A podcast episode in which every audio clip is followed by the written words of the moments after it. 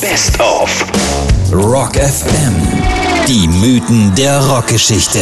Wie aus Stars Legenden wurden. Heute mit echten Legenden der Punkszene, nämlich die Toten Hosen. Um Campino, Breiti und Co. ranken sich diverse Mythen und ich sage es gleich vorweg, fast alle sind wahr. Fangen wir mal beim Namen an. Warum eigentlich die Toten Hosen? Weil sie in ihr Können zu Anfang ungefähr das gleiche Vertrauen hatten wie Fußballfans aktuell in das Können des HSV. Damit sie also nicht enttäuscht waren, wenn das Konzerterlebnis genau tote Hose war, haben sie sich direkt so genannt. Und ja, sie wurden bei ihrem allerersten Konzert Ostern 1982 im Bremer Schlachthof tatsächlich falsch angesagt und zwar als die toten Hasen. Einer für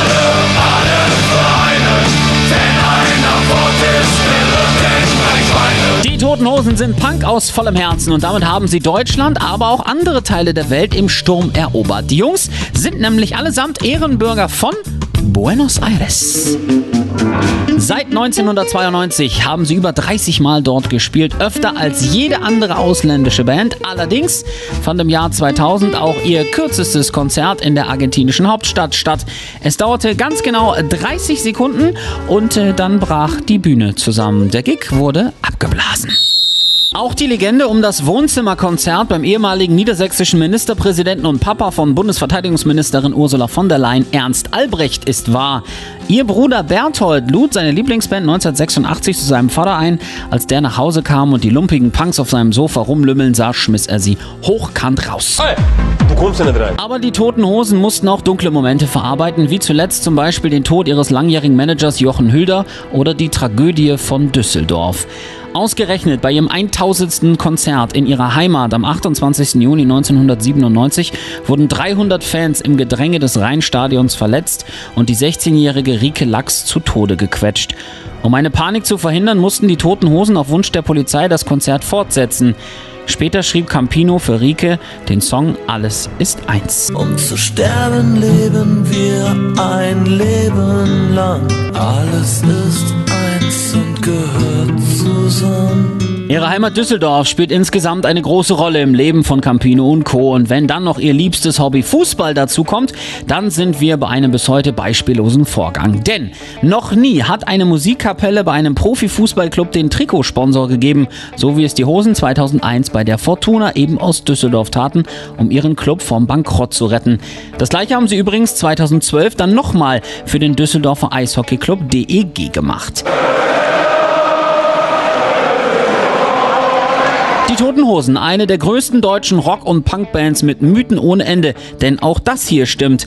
Auf dem Düsseldorfer Südfriedhof haben sie bereits seit langem eine Grabstätte für 17 Personen gekauft, in der sie irgendwann dann mal beerdigt werden wollen.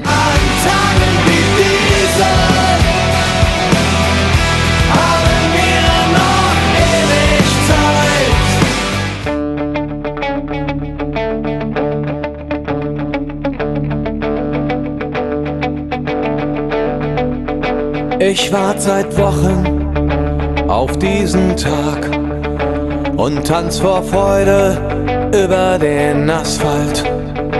Als wär's ein Rhythmus, als gäb's ein Lied, das mich immer weiter durch die Straßen zieht. Komm dir entgegen, dich abzuholen, wie ausgemacht zu derselben Uhrzeit, am selben Treffpunkt wie letztes Mal. Durch das Gedränge der Menschenmenge bahnen wir uns den altbekannten Weg entlang der Gassen zu den Rheinterrassen, über die Brücken bis hin zu der Musik wo alles laut ist, wo alle drauf sind, um durchzudrehen.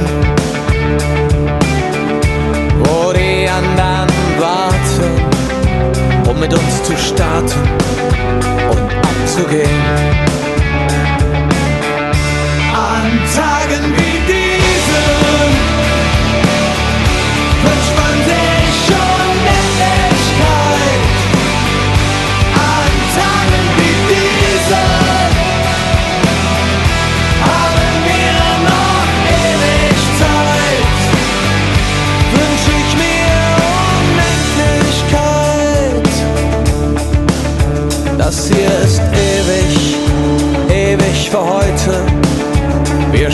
recht schnell.